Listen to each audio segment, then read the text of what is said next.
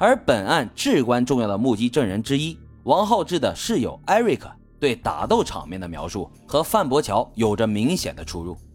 按照证人艾瑞克的说法，范伯桥在打斗前脱下了外套，并且放狠话说要打死王浩志。艾瑞克还在地下室的时候，就听到了楼上传来了嘈杂声，于是他赶紧从楼梯上往上走。来到一楼，一眼就看到了范伯桥骑在了王浩志的身上殴打他的场景。而检方这边呢，还有一个证人，就是王浩志一个在费利蒙特的朋友塞蒙的证词。王浩志和范伯桥的冲突正在发生时，他们正在用手机通话。塞蒙声称啊，从手机里面听到一个男人大喊着“打我，打死你”，或者是“打我，让你打死我”之类的话。但到底是哪一句，他表示没有听清楚。对于 Simon 提到的这两句从电话里听到的截然相反的证词，辩护律师格林斯潘和检控官给出了各自的解释。格林斯潘认为，前一句“打我打死你”才是 Simon 听到的真话，这是王浩志因谭佳琪移情别恋而对范伯桥的嫉妒和愤恨，想要殴打范伯桥出气。而检控官一方则称，另外一句“打我让你打死我”才是真实的情况。是王浩志被范伯桥殴打时发出的绝望嘶吼。不过，王浩志的两名室友都没有听清楚这两句话。至于这两句话是真是假，只能由陪审团的成员们分析后自行决定了。如果陪审团认为王浩志没有对范伯桥说过任何威胁性的话，范伯桥呢就属于主动攻击，那么范伯桥二级谋杀罪名成立的条件之一就满足了。但是如果陪审团认为王浩志主动先攻击了范伯桥，范伯桥是为了保护自己而还的手，那他就属于正当防卫。另外，法官还指出，此案处理起来非常复杂，原因呢是在于范伯桥和王浩志两人发生过两次肢体冲突，这两次中间隔了二十多分钟。第一次冲突之后，王浩志除了颈部有些疼以外，举止基本正常。而致王浩志死亡的原因是其颈部大动脉爆裂，导致颅内大出血而死亡。最终经过陪审团的讨论后，做出了最终判决：范伯桥误杀罪名成立。从最终判决的结果来看，陪审团既没有完全相信范伯桥的说法，认为他是在正当防卫，也没有完全听取检方的意见，认为范伯桥是故意要置王浩志于死地。而在量刑方面，范伯桥仅被判了五年。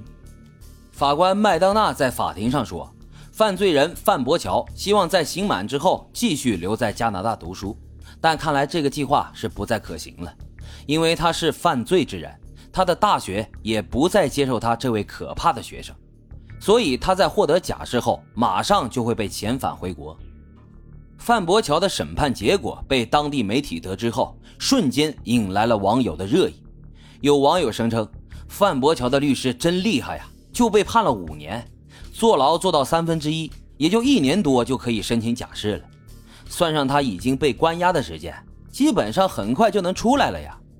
受害者一方呢，王浩志的母亲则是当庭崩溃，痛哭不止。他认为这个判决不公平，他难以接受。此案件的审判结果不仅令人错愕，还引起了留学圈的讨论。特别是涉案的当事主角之一谭佳琪，有网友深扒事件女主，表示她本人已经回国了，但网上关于她的作风评论从来都没有断过。有人说她蓄意设套，出了事啊，自个反而一身清白。有人说谭佳琪曾经在新加坡就做过教唆男友打架的事件，这种事儿啊不是第一次了。关于风评的传闻很多，但是由于没有确凿的证据，我们不予置评。但不得不说的是，因为她这两个本应该拥有光明未来的年轻人毁于一旦。王浩志一家认为审判太不公平。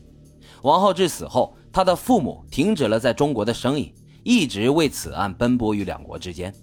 为了出席加拿大法院的聆讯，王浩志家人已经四五次自掏机票钱飞到加拿大。同时，王浩志的弟弟也多次中断学业，已经不能正常毕业了。也失去了学位。王浩志的弟弟表示，从事发到现在，范伯桥一家连一句抱歉都没有说过。而范伯桥则在法庭上表示，他一直想要向王浩志的家人道歉，但是因为司法程序的原因被律师阻止了。他表示他会被这件事纠缠一辈子。